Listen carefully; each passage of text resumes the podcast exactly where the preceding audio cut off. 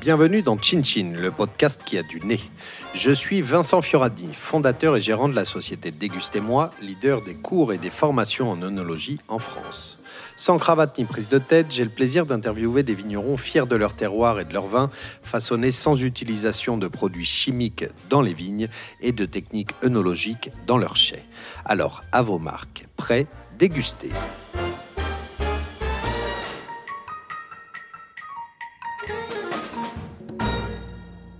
Bonjour à toutes et à tous. Nous voici aujourd'hui dans les Corbières, au domaine Le Dogard, à Ferrals, les Corbières.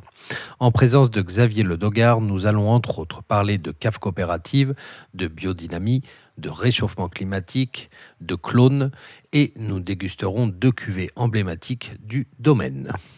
À la fin de cet épisode, nous retrouverons notre jeu concours où vous aurez la possibilité de gagner deux places pour un atelier dégustation de deux heures avec la société Dégustez-moi. Salut Xavier, peux-tu commencer par te présenter s'il te plaît? Donc euh, Xavier, je suis vigneron, on est issu d'une... De la cinq, on est la cinquième génération de vignerons en fait, euh, je travaille avec mes frères. Voilà, je suis l'aîné, l'aîné de la fratrie. Vous êtes trois Euh, On est trois frères. En fait, j'étais, j'étais passionné, moi, de- depuis le plus jeune âge de, de vigne, de nature, de liberté, de voilà. Donc, euh, j'ai travaillé un petit peu avec mon père euh, dans les vignes. J'allais un petit peu à la chasse avec lui, j'allais des promenades. Et en fait, j'ai pris goût. J'ai pris goût à cette solitude, cette nature et cette envie de, de travailler dehors. à Voilà. l'extérieur À l'extérieur, mon père Loin était du bureau.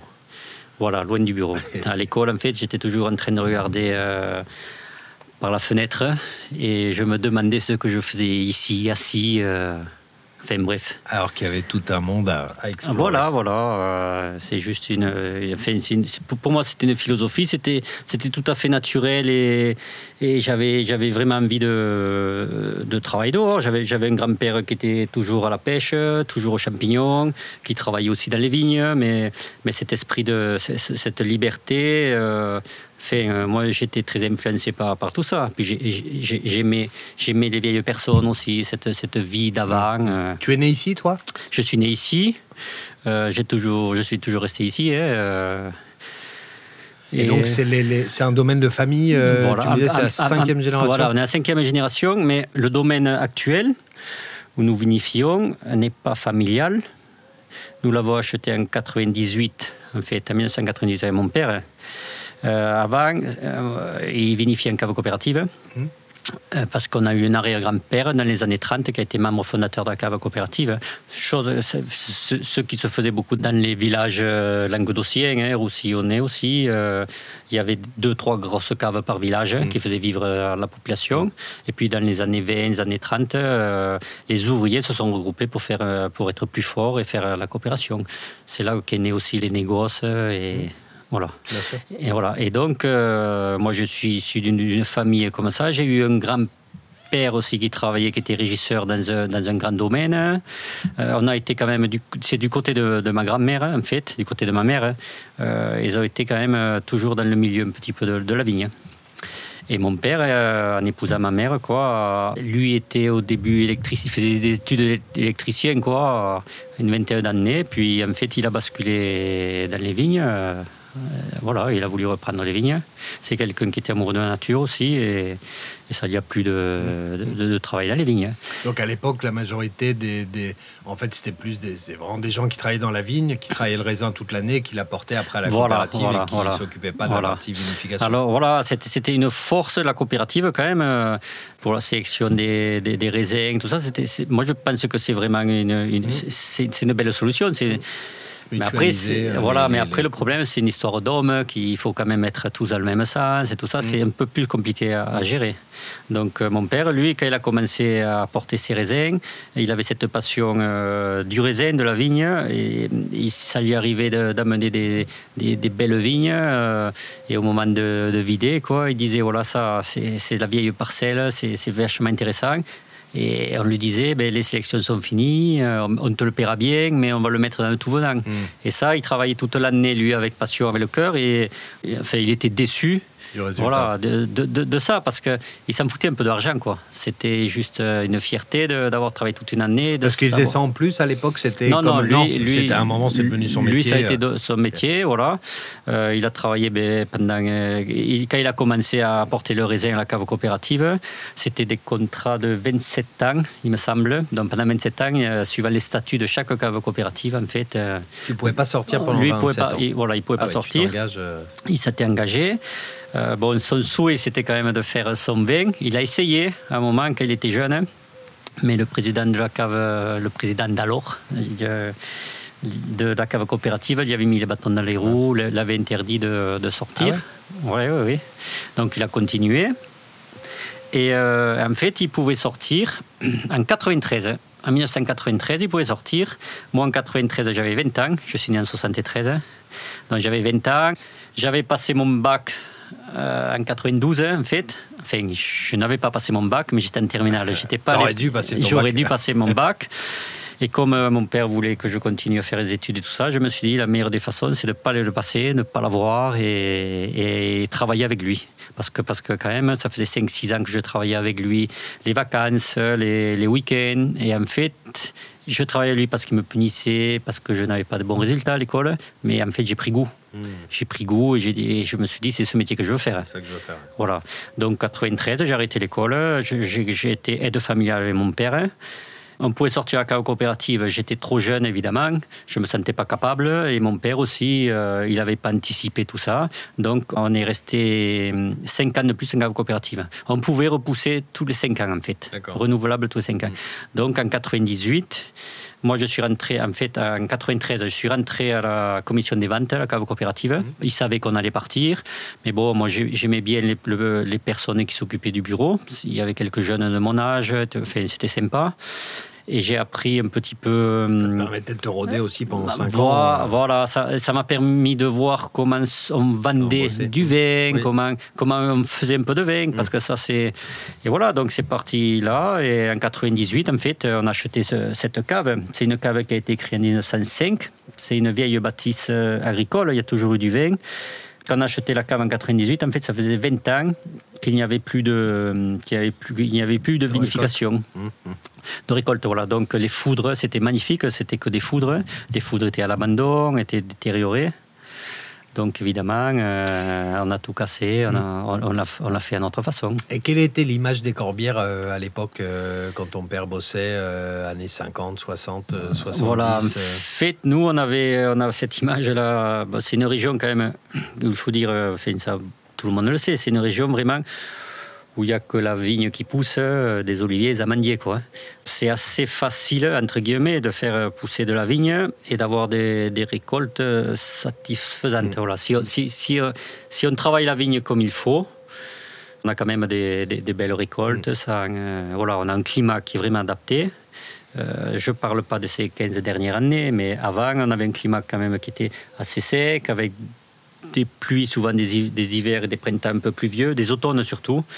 Donc on avait quand même des réserves dans les sols, on avait des cépages qui sont quand même qui étaient adaptés à notre terroir, des carignans, des grenaches. On avait euh, des facilités pour faire les raisins. Donc, euh, à cette époque-là, dans les années 60, 70, 80, la force euh, des négociants était très importante. On nous demandait à, cette région quoi, de, de, faire du volume, de faire des, des, des vins correct, alcoolisé, pour pouvoir ensuite euh, faire des assemblages avec d'autres mmh, régions. Voilà. On vendait beaucoup, beaucoup à d'autres régions. Je me rappelle en cave coopérative, nous, il y avait beaucoup de vins qui partaient sur Bordeaux, sur mmh. voilà, c'était. Mmh. Voilà. Donc après, il y a eu ces nouveaux cépages qui ont été. on a demandé de, faire des nouvelles plantations, mais ça c'était c'était juste par rapport à la demande. Hein. Nous, en fait, comme c'était assez facile de faire du entre guillemets hein, de la vigne ici, on nous a demandé de planter des cabernets sauvignons, des merlots, mmh. euh, des pinots. Pour produire encore plus. Pour produire encore plus, et puis pour, pour pouvoir revendre à certaines régions qui manquaient, mmh. qui avaient des difficultés, voilà, qui avaient des difficultés à faire du vin parce qu'il y avait plus d'humidité, du mildiou. Du... Mmh. Nous ici, on a de milieu jusqu'en 2018 en fait je ne savais pas ce que c'était. Ah je ne savais pas ce que c'était. Tu n'avais jamais traité euh, on avait traité un petit peu de cuivre mais on n'a jamais eu des, pertes de récolte milieu nous. Moi avec mon père je me rappelle avoir fait quelques petits traitements à cuivre au début mais rien de bien. voilà. En 2018, par contre, on, a, on s'est aperçu de ce qu'était le mildiou. On a perdu 50%. Enfin, là, voilà. Et là, on s'est dit, c'est vrai qu'effectivement, dans certaines régions, ça doit être compliqué de faire du vin.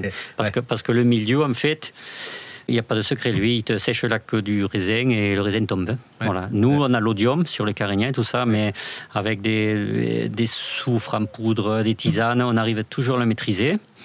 Même si on a un peu d'odium, on ramasse quand même le raisin. voilà. Tandis que le milieu, lui, tu, tout tu, perds tout. Voilà. Donc voilà la, la région cet été.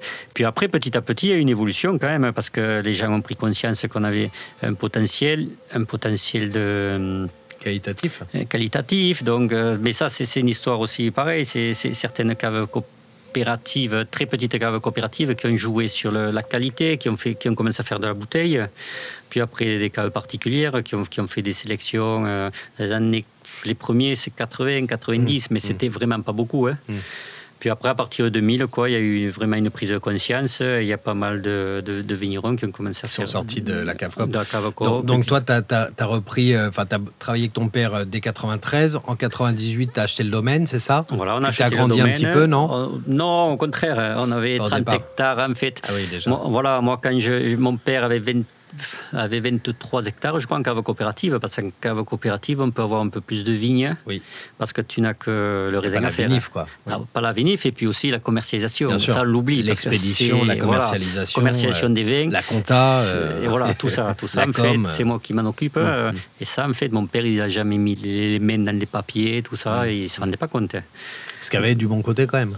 Oui. C'était le bon côté, ça. Oui, non, mais voilà, en fait, euh, viticulteur, tu as deux mois de vacances. Euh, avant, avant, les vendanges, tu as un mois, un mois et demi en attendant les vendanges.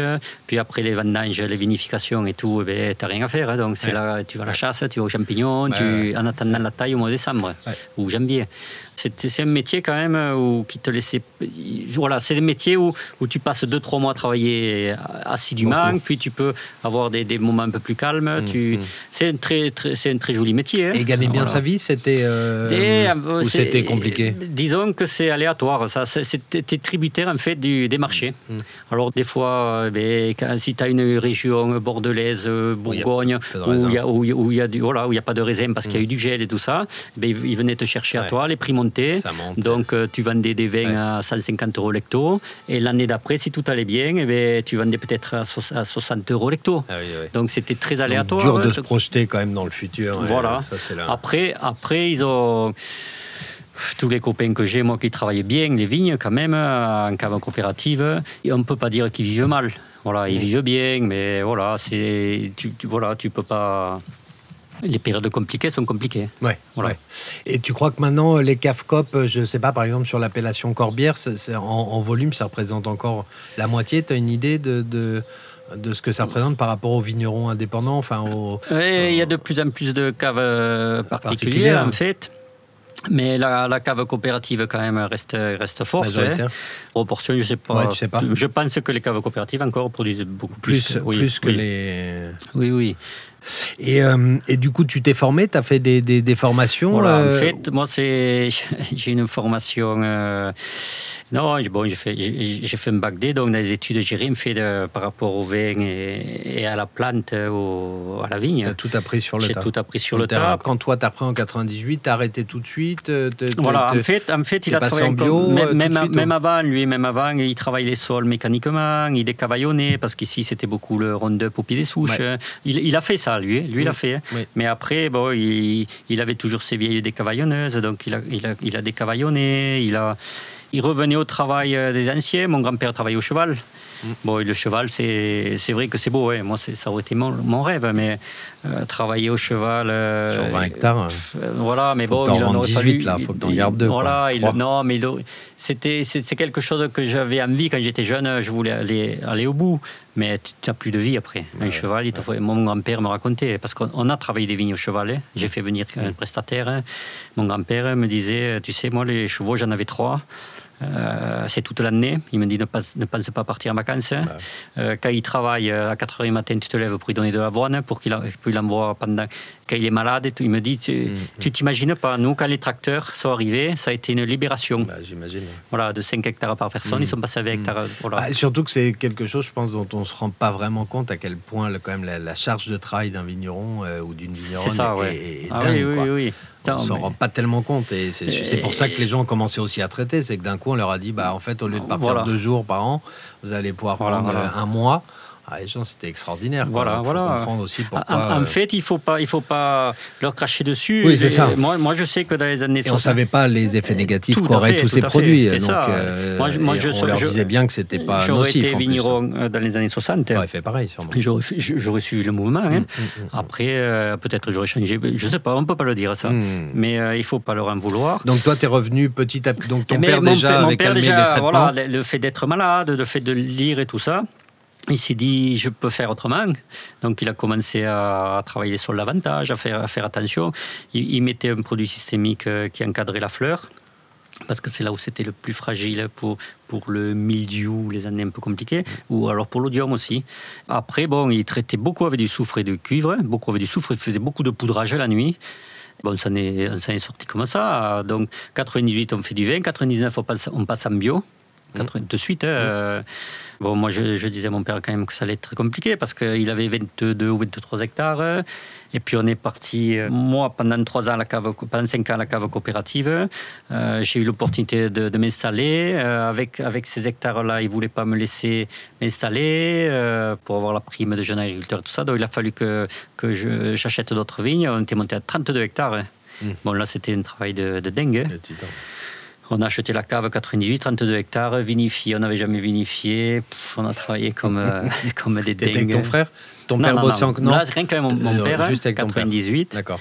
Voilà, en plus on passe en bio sans savoir. Euh, voilà, on te dit que c'est compliqué, la, transition est compliquée.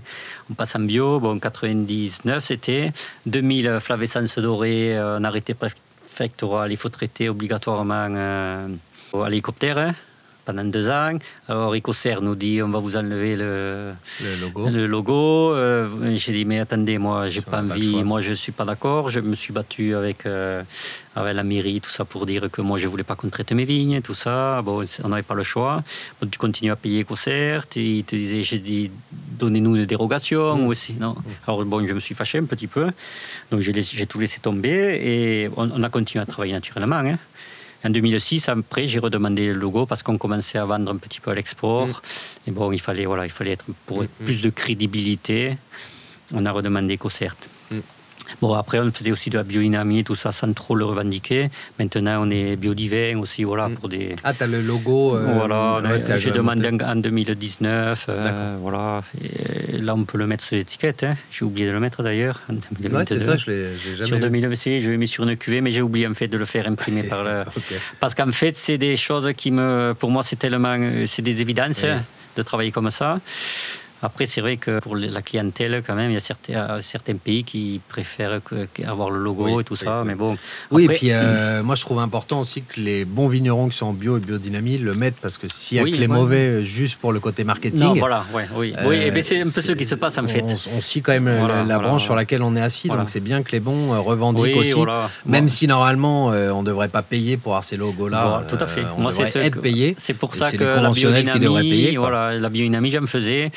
Et ça m'embêtait un peu d'avoir, parce que c'est à chaque fois, là, c'est une somme euh, et des, contrôles. Euh, qui te passe, tu passes une journée à te faire contrôler sur des, choses que tu n'as rien caché quoi en fait. Mmh, mmh. mais tu passes une journée. Et mmh. moi j'ai pas une journée à donner euh, voilà. Et ça et ça ça, ça, c'est des choses qui me dérangent un petit peu mais on est un peu obligé d'y passer.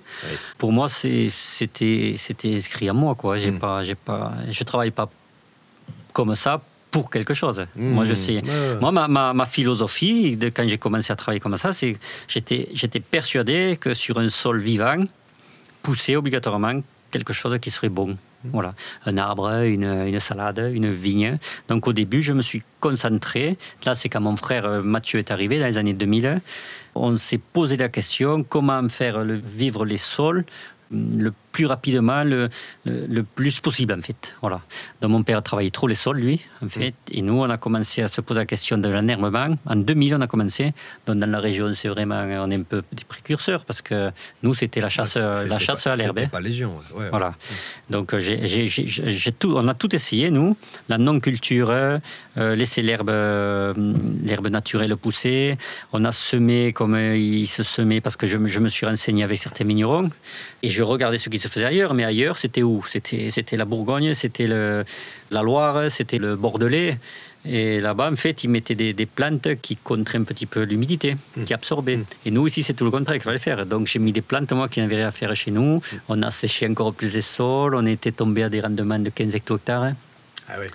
Et là, mon père, euh, quand même, à un moment, il m'a dit bon, euh, il faut quand même faire un peu de raisin parce que sinon. Les garçons, euh, il va falloir un peu se calmer. Parce que sinon, si on ne fait pas de raisin, on ne peut plus vivre. Ça va être compliqué, ouais. En fait, j'ai été un petit peu extrême. De... Mais grâce à bah, ça. Tu t'es fait... ton expérience aussi. Voilà, Forcément, ce a, c'est que. voilà, c'était les années 2000, ça. On a mis 10 ans à peu près à, trouver un petit peu notre équilibre. Alors, tout à l'heure, on a été faire un tour dans, dans les vignes. On est le 14 août aujourd'hui.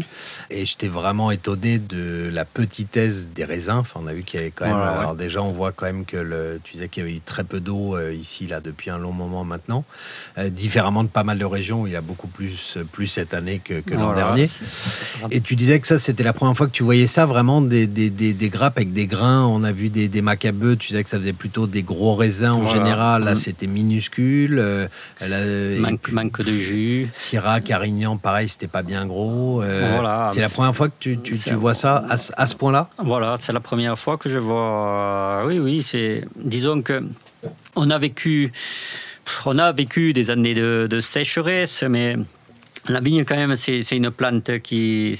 la, vigne, c'est très, rustique. Hein. c'est quand même une plante qui est.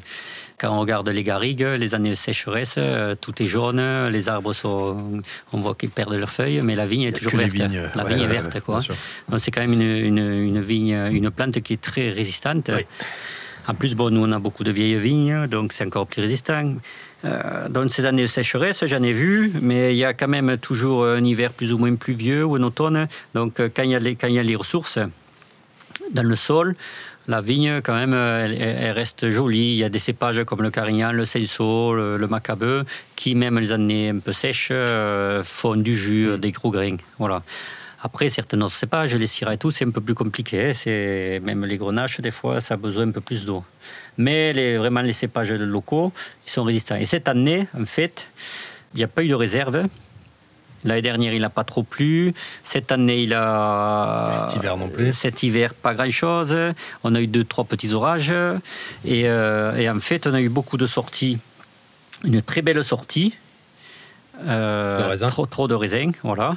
Et en fait, il n'y a pas eu d'eau. Ces raisins, euh, ils ont pompé sur la souche, ils ont pompé et ils sont restés petits. Mmh, voilà. Mmh. Donc, on arrive sur des certaines souches où tu te demandes si le raisin encore, euh, il n'est pas au stade du mois de juin ou avant la vérison. Du coup, quelles sont tes pistes de réflexion, toi, sur... bah là, on voit bien, en 30 ans, on dit qu'on a presque gagné un mois. Donc, le réchauffement climatique, il n'y a pas des, des, gens beaucoup plus au courant de ça que les vignerons. ou, les, ou les, euh, les, les, agriculteurs, euh, même d'autres. Mais est-ce que toi, tu as des moyens? Comment tu fais pour essayer de lutter contre ça? Donc, ouais, alors concernant le réchauffement climatique, oui, évidemment, on, se rend compte qu'il se passe des choses. Hein. Je m'aperçois surtout que, bon, si on a quand même un petit peu de pluie, parce que la, pluie, bon, je pense que c'est dû au réchauffement climatique qui, perturbe toutes les saisons. On n'a plus de saison. Hein. Euh, les hivers, ils sont doux. Enfin, à l'époque, quand même, on avait quand même le mois de février qui était assez froid. C'était le mois le plus froid. On avait quelques gelées. Euh, voilà on taillait nous en dessous de zéro, je me rappelle. Euh. Maintenant, on n'a plus tout ça. On taille un t-shirt, on est et le réchauffement climatique. faire 15 au mois de février maintenant. Alors, des fois, il fait, il fait, il fait un petit peu n'importe quoi. Ouais, c'est, pas. Alors, pour l'échauffement, je me suis aperçu quand même que les, les, vieilles vignes qu'on a, on a des vignes quand même qui ont été plantées juste après le phylloxéra, dans les années 1880. Voilà, on a des carignans qui. entre Carignan, Grenache et Senso, entre 70 et 130 ans. Et ça, les, vieilles vignes, quand même, comme ça, même avec le réchauffement, elles supportent mieux. Voilà, voilà. Toutes les jeunes vignes, c'est vrai que c'est un petit peu plus compliqué. Après, il y a aussi ce problème de, clones qui, toutes, ces, toutes ces vignes qui ont été plantées dans les années 80 clonées, c'est des vignes qui sont très fragiles. Voilà. Et celle-là, moi, je me rends compte en regardant un peu les paysages. Hein, les, coopérateurs quoi, qui ont planté un peu n'importe quoi, et ça, c'est des, des, premières à être touchées. Mm. Voilà, perdent leurs feuilles rapidement. Les vieilles vignes, ça, ça, peut aller. Alors pour le contrer, on ne peut pas contrer le, le changement climatique. Hein. Alors nous, voilà, euh, on a quelques champs, on plante des arbres, on essaie de, de, se, de se diversifier, de, faire, de planter, euh, voilà, on plante certaines variétés qui sont un peu hautes pour faire un peu d'ombre, pour, faire, euh, pour apporter une, une flore, une faune différente, hmm. tout ça. Mais Replanter des cépages, tu me parlais d'Aramon tout à l'heure. Voilà, voilà. Qui fait partie des cépages qui nourrissent à 10-11 degrés, quoi. Voilà. Et ce qu'il y a, c'est que ce sont des cépages, euh, ben, quand, on replante nous et Carignan, on fait obligatoirement des sélections massales, des greffes sur place, enfantes ou alors des greffes anglaises. On travaille tout comme à l'époque, hein, parce qu'on s'est aperçu que, que, les, les, vignes pouvaient vieillir beaucoup plus longtemps, euh, résister à beaucoup plus euh, aux maladies du bois et tout ça. Quand c'est des sélections massales ah oui, oui, oui, c'est plus costaud. Mais disons que les vignes qui ont. Parce les, viennent de, les, les, carignans qu'on a, qui ont 130 ans, là, ou 120 ans, ou 100 ans même, avec les clones et leurs greffes oméga, là, jamais ça arrivera à 100 ans. À 100 ans. Tous les 25 ans, ils arrachent, ils replantent. Avec 25 ans. Et voilà, ça, ça dépérit très vite parce que c'est des, des mauvais choix de voilà, en fait, c'est juste un, bon sens paysan hmm. qu'on a perdu. Hmm. On a perdu au profit, au profit. Qu'on a essayé de nous faire perdre aussi. Enfin, non, qu'on a voulu, voilà. Aider par. Euh, ah oui, les lobbies et tout ça. Les, lobbies. Euh. Voilà, euh, en fait, le métier de vigneron, c'est perdu. C'est un petit peu. C'est des personnes qui sont là pour te gérer les traitements. Moi, j'ai des copains où tous les 14 jours, ils vont te traiter. Alors nous, des fois, avec mes frères, on les regarde, on dit mais pourquoi ils traitent hein, Avec la température qu'il mm. fait, tout ça, quand, il fait des 35-40 degrés tout ça, ça sert à quoi de traiter contre l'odium? L'odium, naturellement, au-delà de 30 degrés, il ne travaille plus, lui. Mm. Voilà. Ah il se met en dormance. Donc tu ne peux pas... À quoi ça sert de traiter? Tu jettes ton produit, en plus de produits chimiques, donc tu... Mm. Et tout ça, c'est des réflexions. En fait, le, paysan a perdu ses réflexions. Voilà. Nous, on est toujours dans les vignes à regarder. Euh, ben on va intervenir, on va pas intervenir. Des fois, quand les périodes de milieu, là, en 2018, 2018, on s'est fait voir hein, parce qu'on ne savait pas ce que c'était. Et 2020, c'est parti pareil que 2018. Matinée très humide, soleil chaud rapidement. Et là, en fait, euh, et mon frère qui s'occupe des tisanes et des traitements, il a dit ça repart comme 2018, je vais anticiper tout. Alors, euh, sitôt qu'il y avait un peu trop d'humidité, il passait avec une tisane, un petit peu de cuivre, et on est passé avec des doses en dessous des doses autorisées en bio. 4 hein. kg, on est passé, je crois, 3 kg, 3 kg et demi. Mais en mettant souvent, on a fait par contre euh, une 13 ou 14 traitements, alors que d'habitude on ne fait que 7, 8. Mm.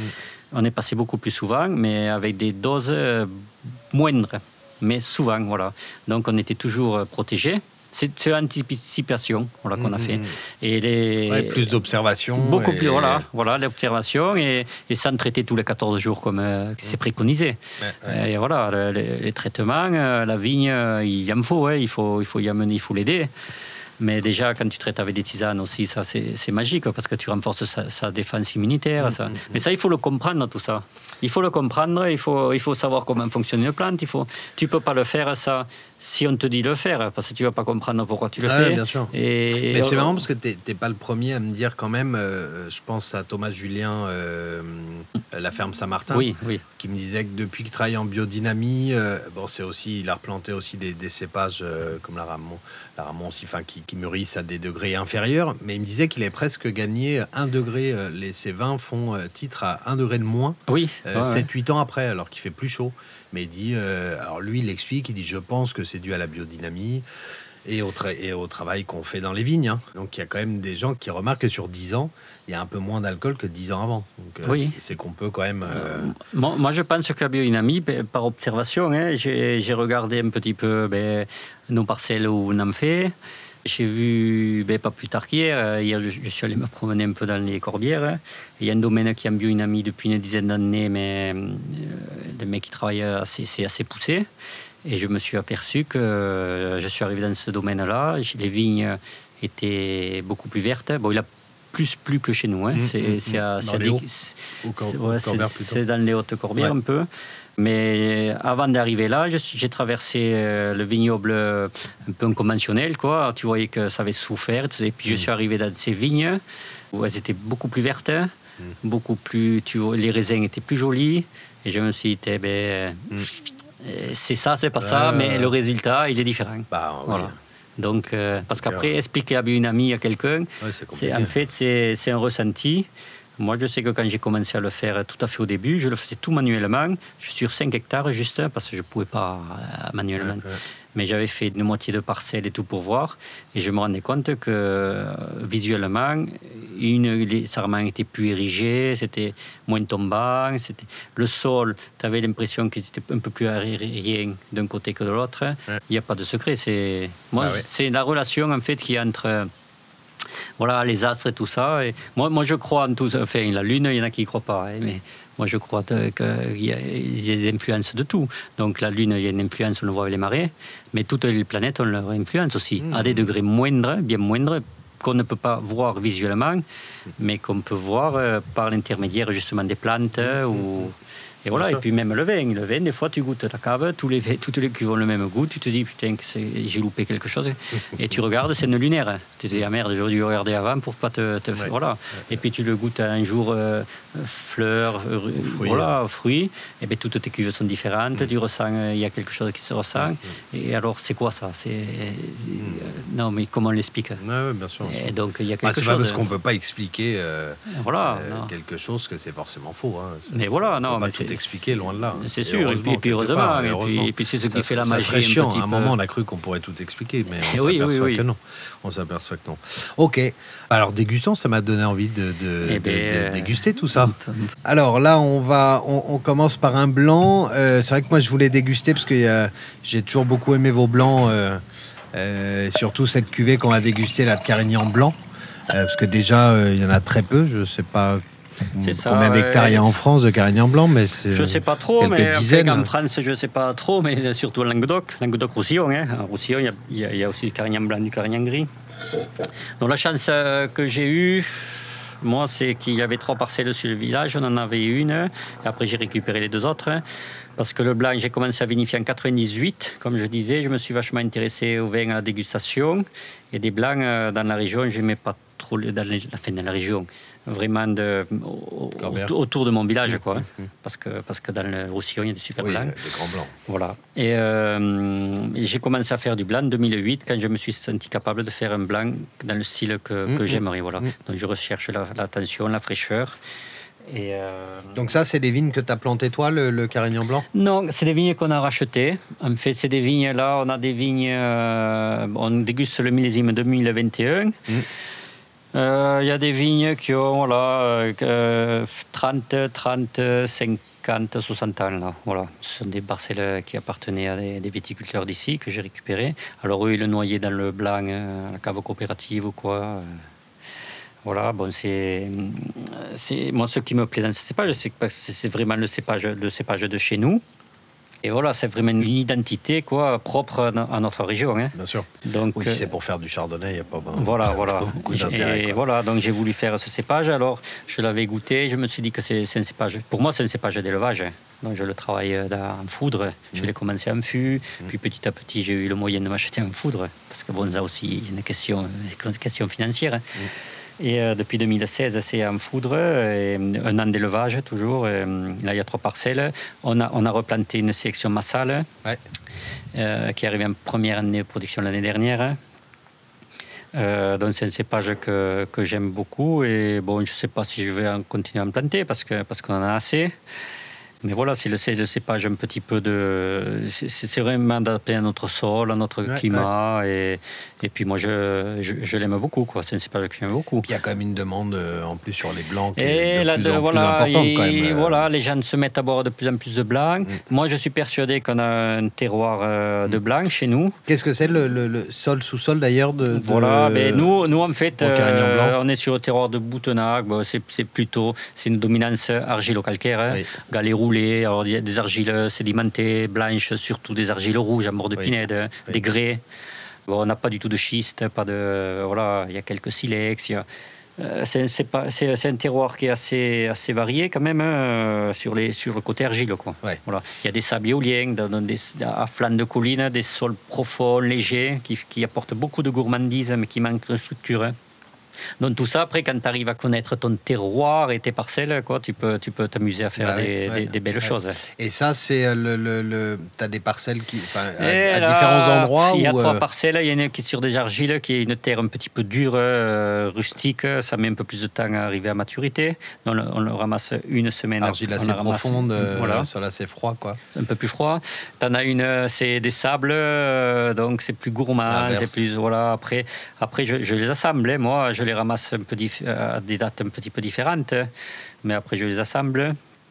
Et voilà, et puis la dernière que j'ai plantée, en fait, c'est vraiment sur le terroir de Boutonnac, c'est sur des argiles rouges, un sol très, très compact, enfin très, très puissant. Euh, j'ai des vieux carignats à côté qui donnent des, des, des, vins euh, très complexes.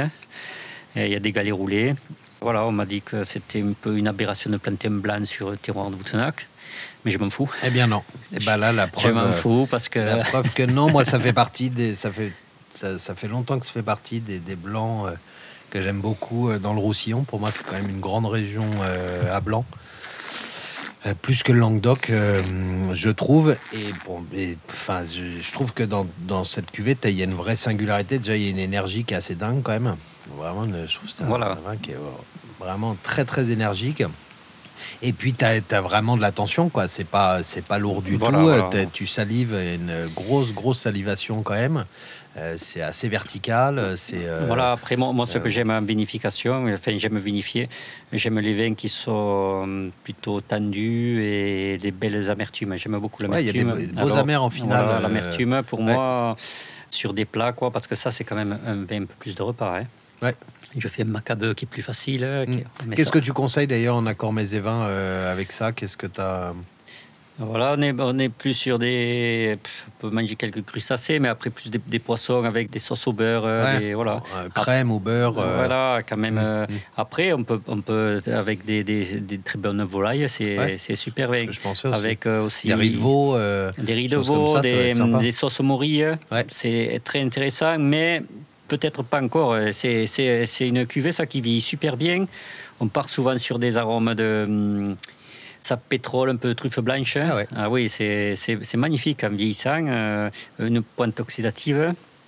Et là, c'est fabuleux avec tout ce qui est morille, euh, fromage affiné.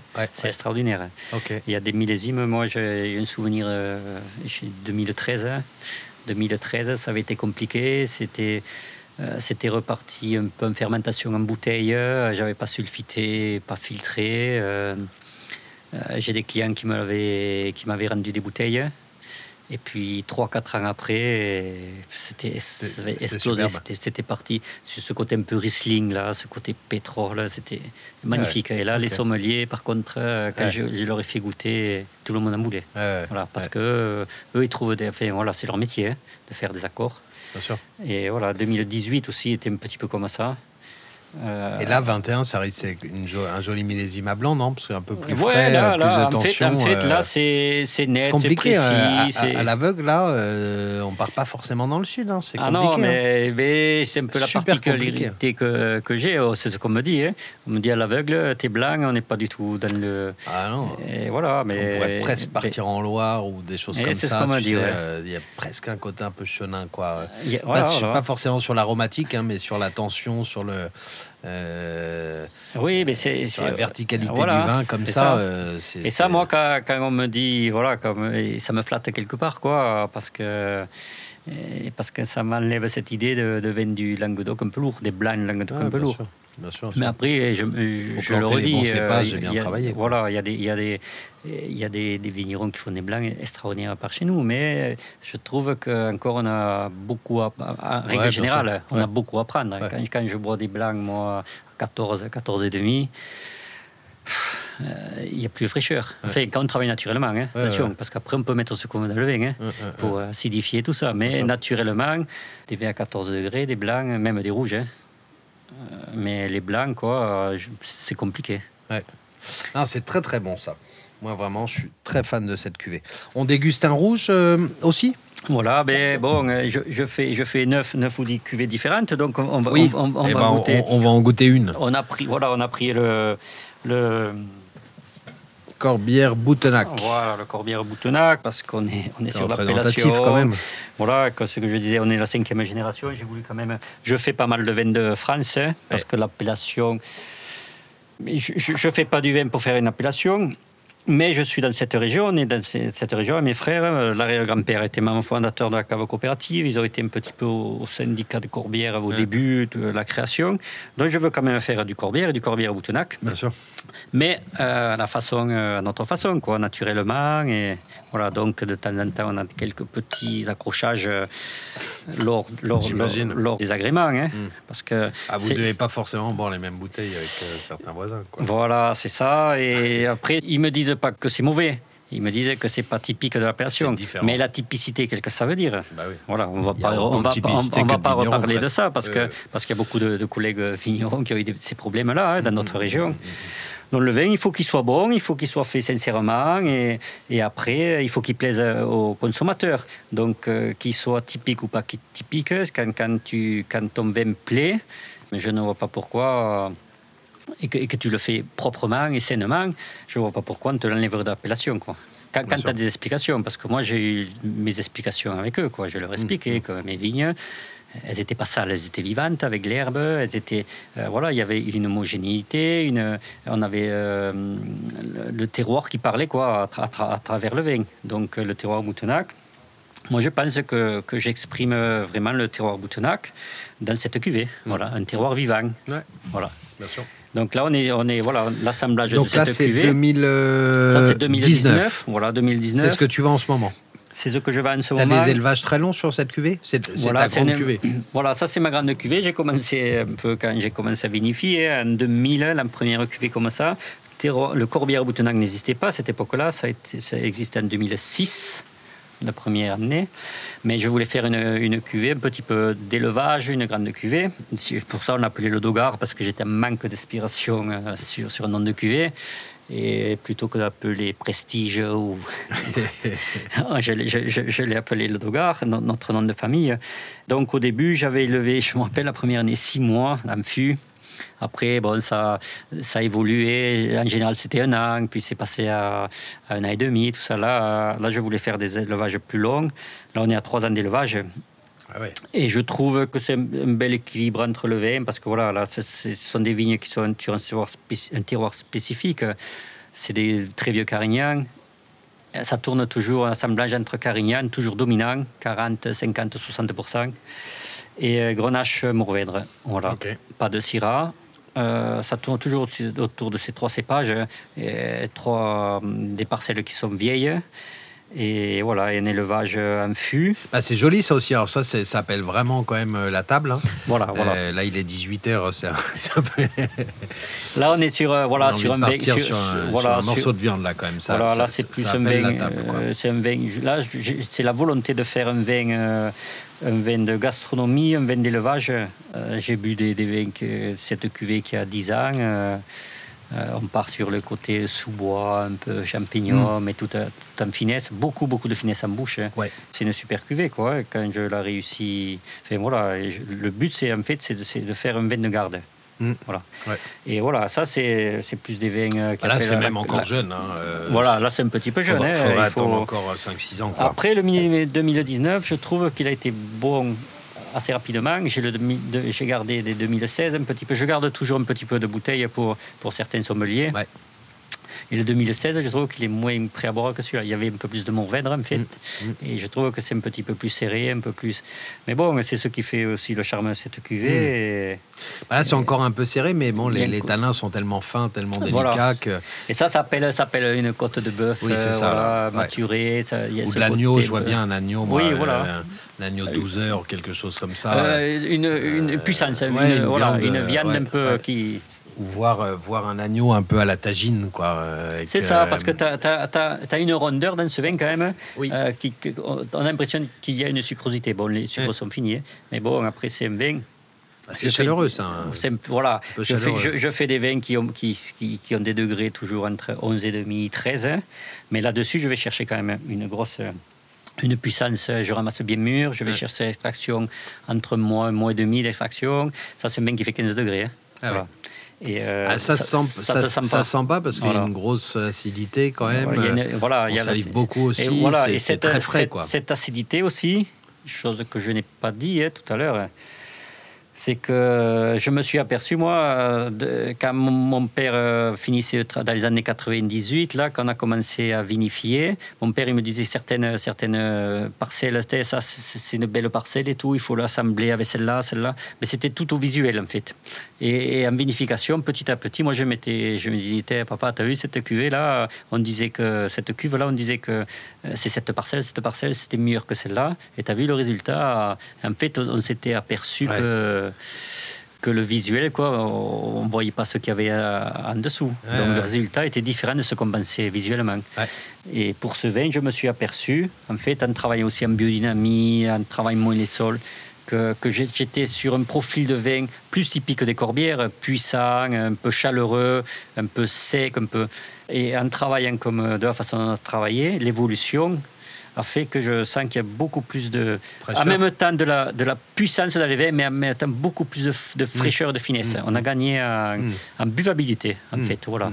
Et c'est pas une question d'alcool, c'est pas une question, une question d'équilibre du vin que j'ai eu, qu'on a retrouvé en fait grâce à notre travail euh, à la vigne. Voilà, ouais. La biodynamie doit aider ah, aussi. La biodynamie, euh, je suis persuadé que ça t'apporte cette minéralité, cette finesse, c'est ce petit plus en fait mm-hmm. dans le vin, la digestibilité. Mais je, je, je, le vois quand je bois des vins euh, de, de, copains. En biodynamie, il y a toujours quelque chose qui se passe. C'est vrai. Il y a, voilà, il y a ce petit plus qui fait que tu bois le vin un petit peu plus facilement, entre guillemets. Ou, voilà. plus digeste. voilà. je, suis d'accord avec toi. Je suis d'accord avec toi.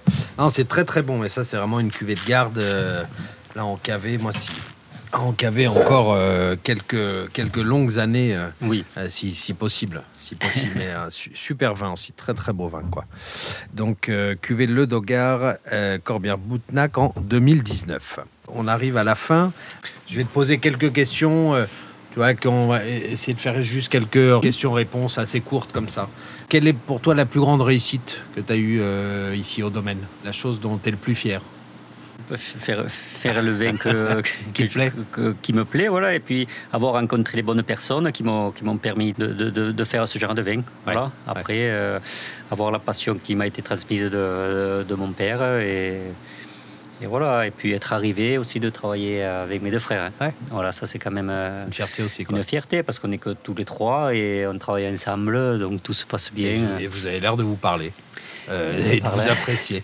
oui, voilà, il y a une amitié fraternelle, on va dire. Ouais, bah, c'est génial. Euh, qu'est-ce qu'un grand vin pour toi?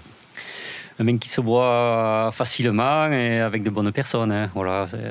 Après, un grand vin, pour moi, ça n'existe pas. Enfin, c'est, voilà, c'est moment, c'est c'est un vin que bon tu. moment, bonne personne. Voilà, et que tu, tu, tu bois la bouteille euh, très rapidement, ouais. sans t'apercevoir. On revient à la digestibilité. Voilà, ce côté-là. Voilà. Qu'est-ce que c'est tes trois plus grands souvenirs de dégustation?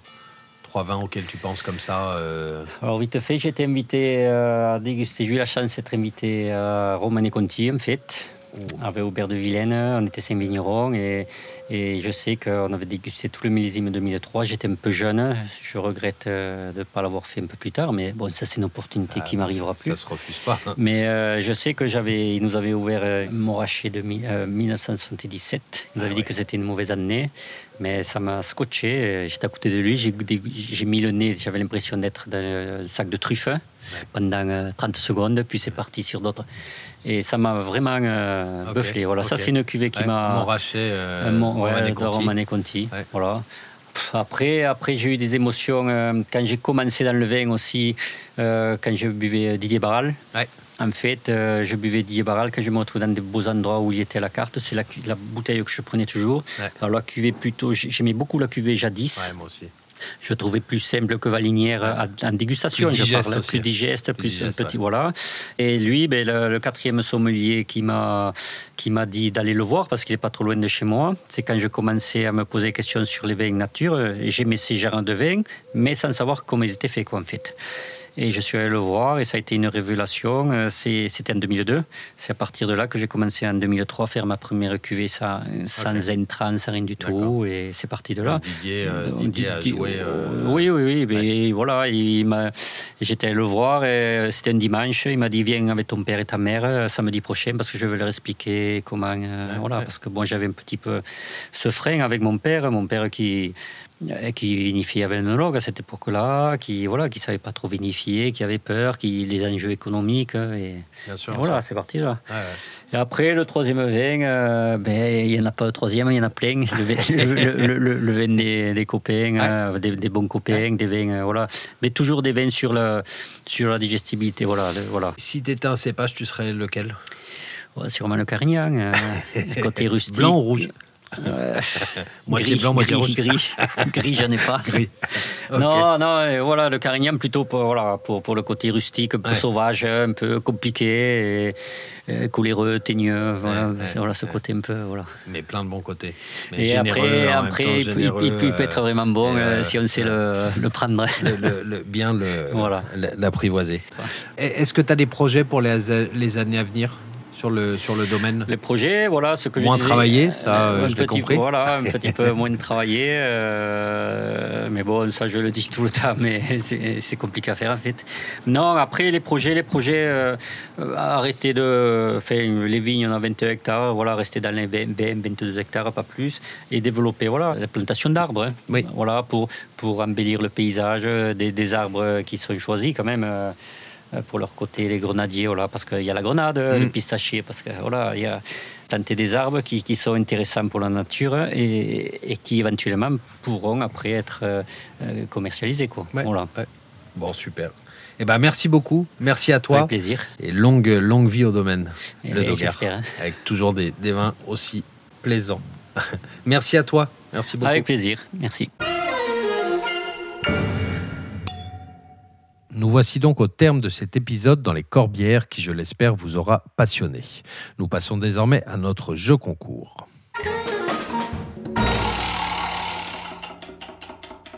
Lors de chaque épisode, j'ai le plaisir de vous faire gagner des cours d'œnologie chez Dégustez-moi, leader des ateliers dégustation avec près de 1500 cours par an, présents dans 29 villes en France, à Bruxelles et au Luxembourg. Vous devez aujourd'hui répondre à une question posée à Xavier lors de l'interview. Le vin blanc dégusté lors de l'interview est-il issu du cépage? Réponse A, Grenache blanc. Réponse B, Macabeu. Réponse C, Carignan blanc. Pour gagner un atelier dégustation de deux heures pour deux personnes, à choisir parmi les cours incontournables, les insolites ou les bons accords, merci de liker notre page, de parrainer une personne et de noter vos réponses sur la page Facebook de Dégustez-moi. D-E-G-U-S-T, un espace E-M-O-I. Un tirage au sort aura lieu dans une semaine.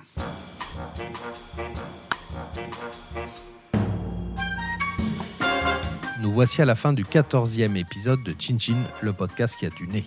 Si vous avez pris du plaisir à écouter cet épisode, n'hésitez pas à laisser un commentaire élogieux et à nous mettre 5 étoiles, ce qui nous permettra de mieux faire connaître le podcast.